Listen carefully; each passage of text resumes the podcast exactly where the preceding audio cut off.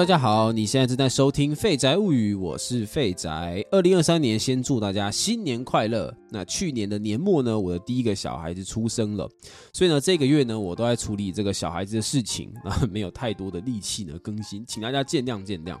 那今天呢，又来到我们的这个说书单元，那这一期我要聊的书。非常的精彩，含金量非常的高。我自己也是抽空在一堆忙碌的事情当中呢，好好的把这本书看完，然后消化了一番之后呢，才做出了这一期。那么今天我们要聊的这本书，就是由汤姆尼克斯所撰写的《专业知识》。在二十一世纪近十年来呢，我们进入到一个这个数据化的年代，那网络呢就改变了现代人的生活。全民的知识水平呢也大幅的提升，可是呢，如果呢你仔细观察，你就会发现这个越来越主张自主学习、随时有问题就 Google 的这个年代，大家的学习能力以及个人素质却好像没有显著的长进。我们的新闻媒体的水准也好像越来越下降，越来越多。只想看懒人包而不想要自己消化资讯的人出现在网络上。现在大家的生活呢都很碎片化，每一个人的生活呢都很复杂。虽然整体而言好像文盲越来越少，义务教育受到义务教育的人也越来越多，可是呢，高等教育这一块又有非常多专家指出，大学生、博士生的素质随着人数变多，却没有质量上的上升。那为什么会有这样的状况呢？今天呢，这本书就是在针对这个社会越来越不重视专业，以及在网络盛行的时代下，人人都可以取得大量的知识背景，却越来越讨厌学习，还有高等教育被商品化等等的一些现象做出来的解析还有评论。那今天呢，我就会来替大家整理出几个重点，那大家能够快速的明白专业知识背后的真相。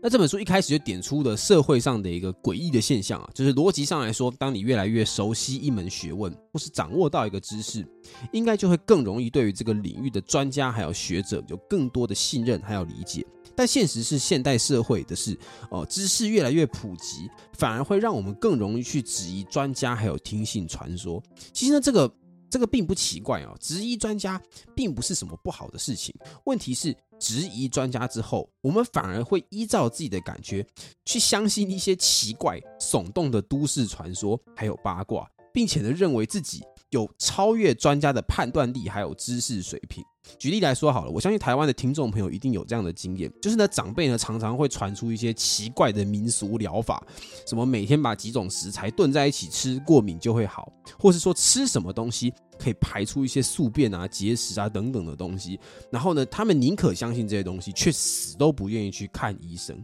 那最糟那最糟糕的就是那种什么啊，政府会在几点几分的时候在市区喷洒药剂消毒，吸进去致癌，请大家在几号的时候。几号的几点几分，呃，不要出门，这种莫名其妙的假消息，就是呢，好像对于这个很多人来说，他们好像一开始就已经为这个自己的身体或者是政府的一些政策有了一些预设立场，所以呢，他们比起去找专家，他们反而会更相信他们自己想要相信的东西。然后呢，更不用提这种只用 Google 而不愿意看医生的人，那。这种这种现象呢，不过只在美国，我相信在台湾的人这个社群里面一定也很有共鸣。那么这本书的作者呢，就指出了几点现代人这个思维的一些问题啊。那第一点呢，就是知识变多了，但思考方式没有提升。现代人呢，虽然从网络上吸收了很多东西，但是因为知识的取得过于简单，而且都是一些别人做出来的结论，那久而久之，大家就已经失去了自己吸收知识。同整比较，然后分析的能力，简单来说就是不管查到什么资料，只要呢自己觉得合理，就照单全收。那第二点呢，就是逃避复杂。在刚刚提到这种呃，只想要得到一个简单答案的这个思考模式下，大家上网查资料，就算找到一篇含金量很高的资料，大家呢也不会真的去读，而是快速的在文章中找到自己想要的结论，然后随意拼凑。所以呢，就算呢他找到了答案，他也不会真正理解答案背后的来龙去脉。那这本书更一针见血的指出，就是呢，大家上网找答案，其实呢，往往是为了要避免阅读复杂的资料，所以呢，就变成了一种上网学习是为了要避免真正的学习的诡异现象。那更恐怖的是，还有一种叫做自助餐式的找资料法。那这种找资料法呢，会让人有一种虚假的高傲感，以为自己已经在短时间内呃掌握了大量的知识，无所不知，甚至还以为自己可以比肩那些花了大花了这个大把心血去做研究的专家。那么第三点呢，就是先射箭再画靶的思维。那我们呢，常常在搜寻这个知识或找寻问题的答案的时候，其实已经无意识的对问题有了自己的结论。所以呢，我们呢，在这个找资料的过程的时候，其实我们就会很容易只想要看到支持自己的看法还有结论，而不去客观的评估现实。那举个例子来说好了，例如呢，前阵子疫情很严重的时候，我们在 Y，我们在这个 YouTube 上就看到超级多美国人打死都不戴口罩嘛，还理直气壮的讲出一堆莫名其妙的理论，什么新鲜的空气才是真理呀，戴口罩会缺氧啊，加什么二氧化碳中毒啊，还有什么创上帝创造人类啊，就是不是拿来戴口罩的等等的一些莫名其妙的这个想法，还还有说什么这个美国没有染疫啊，美国的染疫呢是阴谋论啊，哇，那真的是你就会想啊，哎，奇怪，美国人他又没有什么网络的这个防火墙？他们人手不是都一只手机，网络快的要命吗？那 难道他们他们为什么没有办法看？难道他们是没办法看到说这个世界各地都有这个疫情的这个这个情报啊，还有这个每年确诊的数据啊？难道他们是看不到这些东西吗？其实我想大家的应该都很清楚。他们绝对不可能是没看这些东西，而是他们选择性的忽略这些事实。那包含刚刚讲到这个阴谋论啊，这个说到阴谋论啊，呃，美国的是一个阴谋论变形全地的一个地方啊。那我们就举个例子来说好了，就是呢，这个美国是不是有登陆过月球？那基本上，美国登陆月球这件事情已经是板上钉钉的事情哦。那随便讲一个最有力的证据好了，最有力的证据呢，就是美国在登陆月球的时候呢，有装了一个镭射测距的这个反射器，就是呢，它装了一个接收器在月球上面，然后你只要从地球上面射出一个激光，射出一个镭射光，然后呢，射到这个月球，然后经由这个反射回来呢，来判断月球跟地球之间的距离。那也是因为有这个仪器，那我们我们才可以知道说，每年的，月球离这个地球呢是呃，我忘记是这个这个这个这个几公分还是怎样，反正就是每年的月球呢都都在远离地球。那这个知识怎么知道的？就是靠这个镭射的测距反射器。那这个镭射测距反射器基本上它就是一个接收器，所以呢。理论上你在地球上，你只要有一个可以发射这个高功能的这个镭射，你就可以去自己验证到底 美国有没有登陆月球，因为它就是在登陆月球的时候放上去的嘛。那像这么铁打的证据，还是有非常多的美国人就是不愿意去相信，他们可以提出非常多的质疑，但是就是不愿意看到这个已经是。板上钉钉的这个事实啊，那包含在除了这个证据之外，还有很多啊，什么月球的岩石也已经被验证是真的，不可能在地球上面有啊等等的之类的之外啊，总而言之，你就会发现一件事情：阴谋论，还有还有这一些这个拥有这个先射箭再画靶这个思维的人，他们一旦坚持自己所相信的事情，他们呢就会一直关注在自己。所看到的事情上，而不愿意去这个看到，不愿意去相信这个反方提出来的证据，那所以你就会发现一件事情啊，虽然就算是我们今天活在一个知识普及的时代，也没有办法改变某一些人的这种无知的态度。那么说完一般人的困境呢，还有误区之后，我们就要来聊一下专家的本身。那到底什么是专家呢？专家就是掌握了某一门知识的行家。那想要掌握呢某一门知识，就必须要付上足够的时间去研究。那这本书呢，就指出了一种现代人呢这个很崇拜多功的一种现象，就是呢我们呢现代人很容易呢去呃想要让自己学会非常非常多的事情啊，也想要自己。呃，拥有非常非常多的技能，那我们的就业市场也是这样子的期待我们的啊。就拿我自己的本业来说好了，请一个平面设计师哦，我们都知道嘛，一个平面设计师会要做平面设计以外，最好你要会一点影片，会一点插画，还会 UI，还会写文案，然后最好呢，你还要会行销，要懂 SEO，要会看报表。那虽然乍看之下好像说，哎，我们如果一个平面设计师也同时学会了这么多的事情。好像也没有什么坏处嘛，对不对？毕竟人人都都有这个多元的技能，让自己成为一个多元的人，好像是一个，好像是一个不错的事情。但其实呢，多功思想的背后带来的就是逐渐失去对专业应有的态度。那就以我的本业来说好了，一间公司如果请一个多工的人，虽然节省了成本，增加了效益，可是牺牲了就是品质还有长远成熟的流程建立。一个平面设计师如果不能够花大多数的时间在平面设计上，而是要分神的去写文案、剪片，甚至是摄影，那很可能他虽然呢可以为这家公司带来样样的服务，但是有很也非常有可能就是样样的水准都不到顶尖。不过呢，这个也没有一定的对错啊，因为有一些公司可能规模就比较小嘛，那或者是有一些公司对于这些事情的需求可能比重呢是不太一样的。但是呢，哦，这边所要强调的是，多工的思维如果不谨慎思考，反而呢就是直接呃用全然正面的态度呢去迎接这个多工思维，那么呢就要非常非常小心，因为多工思维呃带来的就是呢觉得一个人就是要会很多事情，而且呢还期待这个人呢要样样专精，那就会矮化一些专精在一件事情上的人所带来的价值。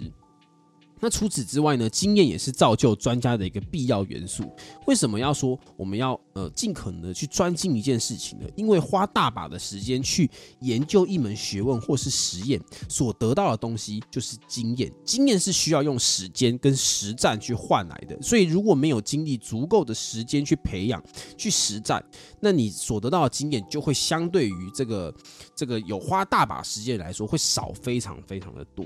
所以呢，要构筑一个完善的。社会其实我们不应该期待所有的人什么都要会，应该要期待你会什么，他会什么，然后把把这样各式各样的人聚在一起，然后仰赖各样的专家一同合作，而民众呢也必须要信任专家。那本书呢就举了一个这个例子哦。假设说你坐上一部电梯，你为什么知道你在一个用钢索把你拉到二三十层楼的箱子里面是安全的？是因为呢电梯里面都会贴一张合格证书，那张证书呢会告诉你这部电梯是由电梯的专家所设计的。也是由专家评估出来是安全的，因此你可以放心的乘坐。而你不会希望的这部电梯是有一个呃，同时会平面设计，同时会什么奇奇怪怪的事情，然后它刚好有一个技能呢是专是这个电梯的专业，呃，所以呢，他就是拨一点时间来设计出台电梯的。你不会这么想嘛？你一定会希望设计出台这台电梯的人，他最好就是这辈子都在研究电梯。因为你知道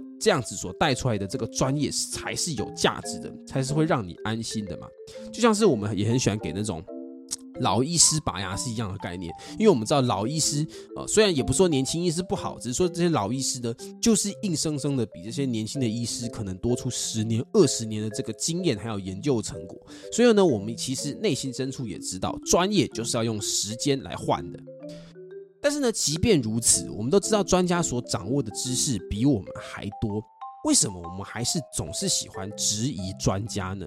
那么呢，我会整了这本书呢所写出来的三点，那这边呢就一一呢跟大家解释哦。第一点呢就是呢，我们前面提到的，因为网络的关系，所以呢我们低估了专业的门槛，那以为呢上网查查资料就能够变成专业，其实呢完全没有。经验和经过自己的吸收消化。那第二点呢，就是误解了民主的含义。诶，这个很特别哦。误解了民主跟质疑专家有关系吗？那本书提到这个观念，就是呢，在这个民主的社会，因为呢，每个人呢都活在这个社会的这个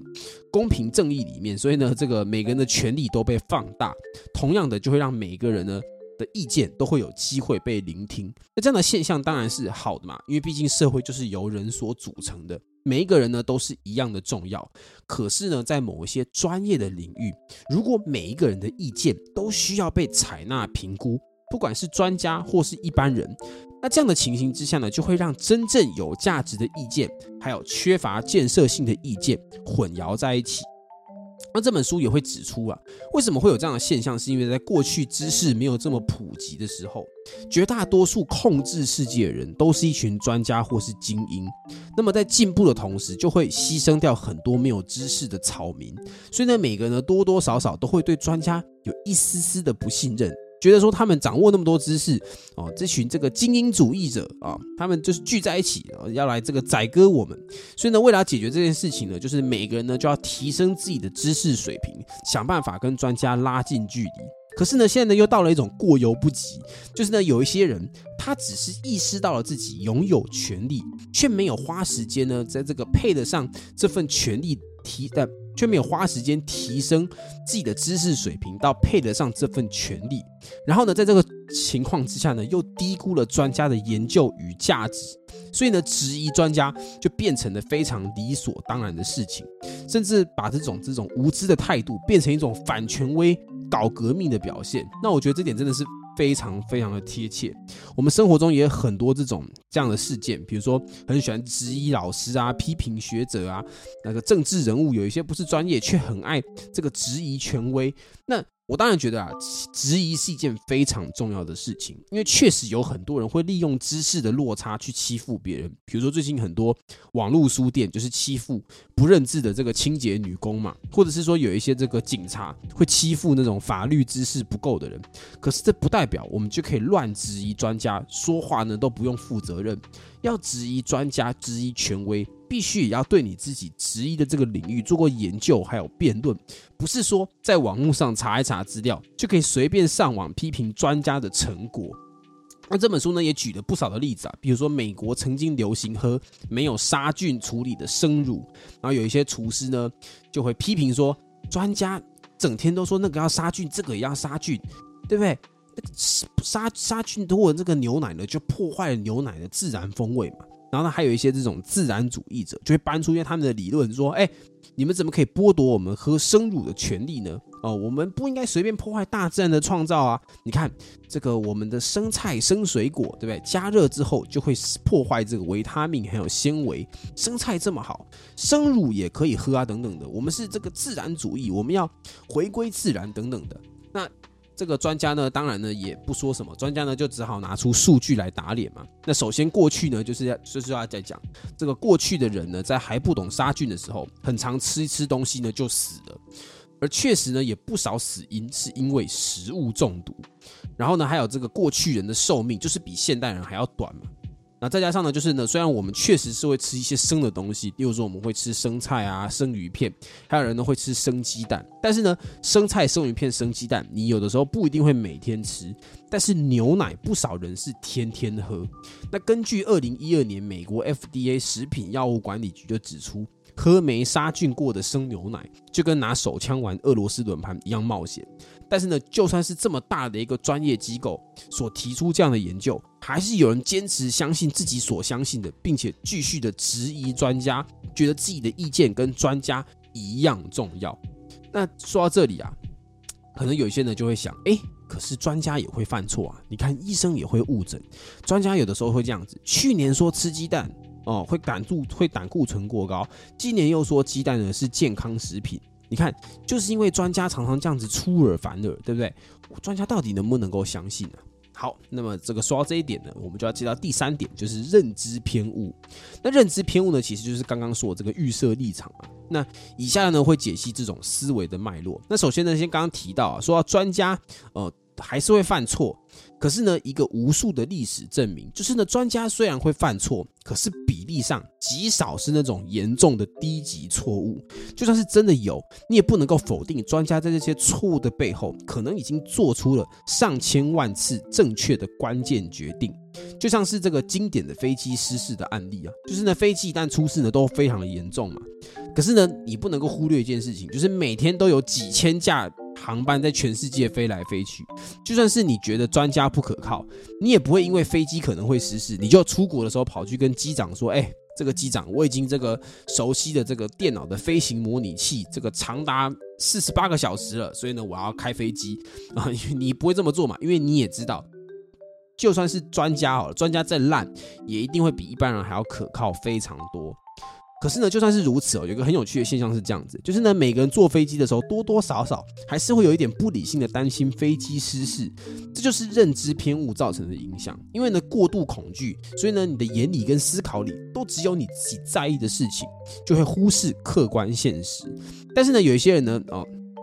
这个东西呢，我都觉得都还算是正常啊。可是你有一些人呢，就是会被这种思考牢牢的控制住。就比如说好了，比如说最简单的好，就是你阿妈总是觉得你吃不饱嘛，不管你吃多少，她就觉得你好像瘦了啊。或者是说呢，有一些人呢，天天抽烟啊，天天吃槟榔，但是呢，一天到晚担心自己会被车撞死，或者是呢觉得，哎，韩国人在运动比赛中很爱作弊，所以呢现实生活中他们一定都输不起啊，不然就是呢中国人呢都一定很爱插队啊啊，中国人都一定是小粉红啊啊等等的。那最经典的就是星座嘛，那双子座一定都很花痴，母羊座个性都很奇怪，那天蝎座占有欲都一定很强等等的。这些刻板印象其实都是认知偏误的一种体现。那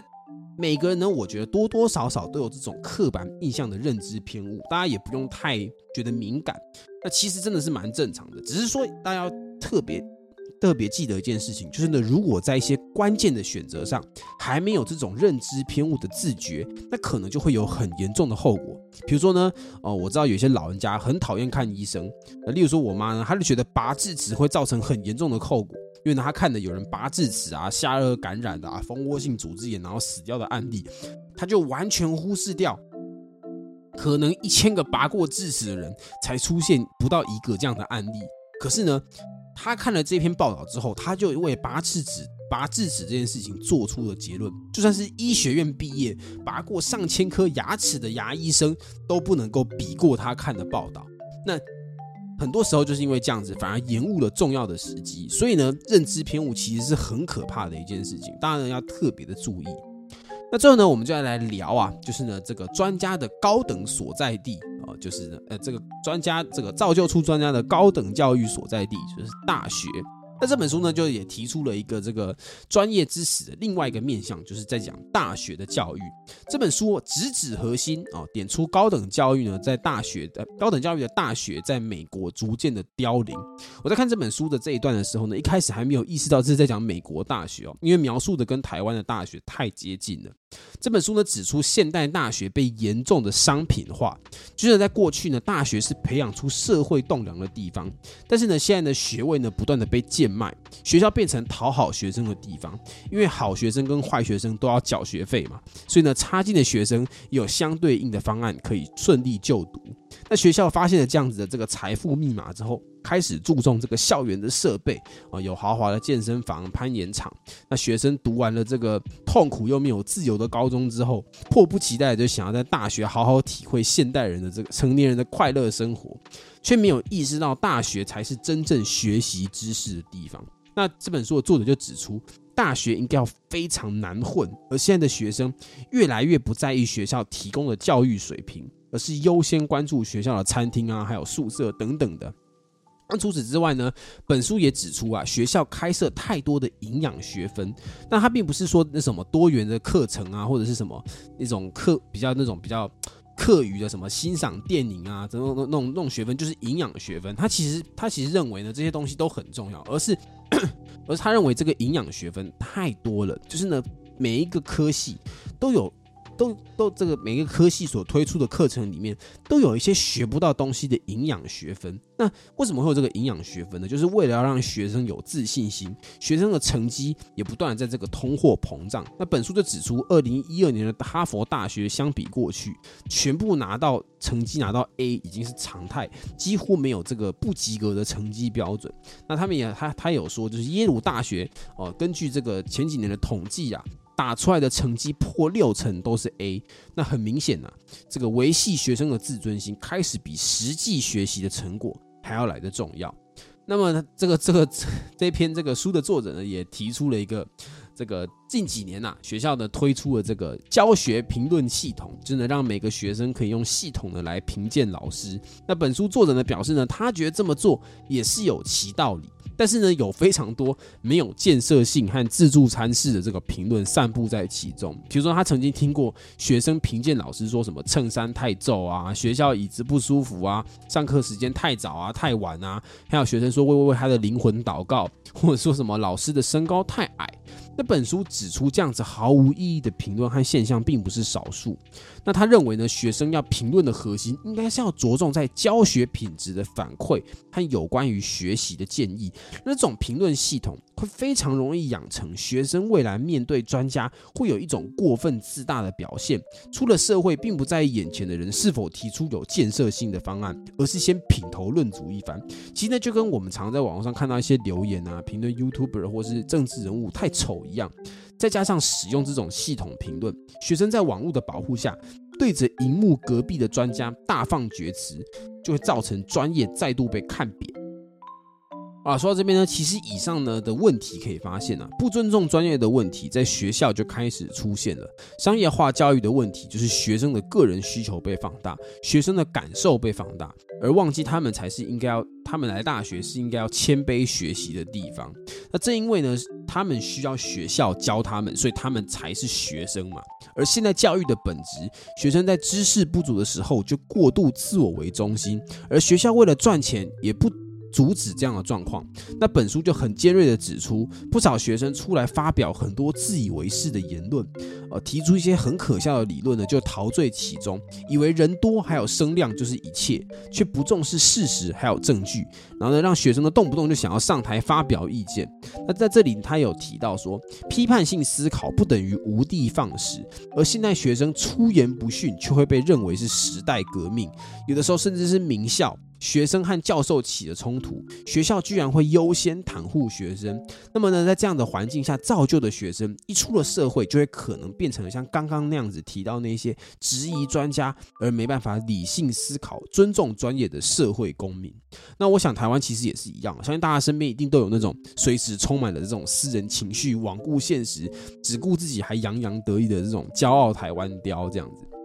啊，这本书呢实在是非常的精彩。那以上就是呢，我就书的内容和我自己吸收的一些结论呢，还有心得。那老实说呢，写这集的时候，我其实有点担心啊，觉得说哇，我自己也是不是这个变成了这个说书懒人包，呃，成为了一个促进大家不认真读书、断章取义的人呢？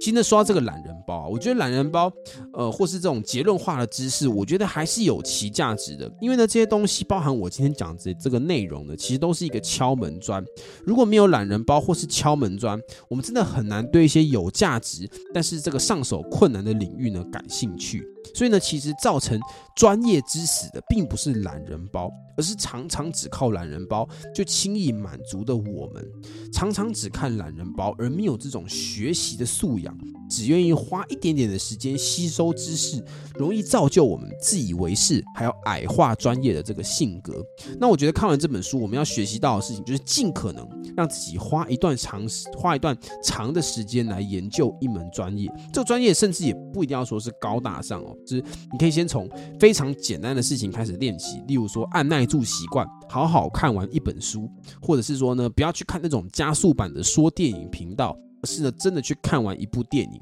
或是有始有终的花时间查资料，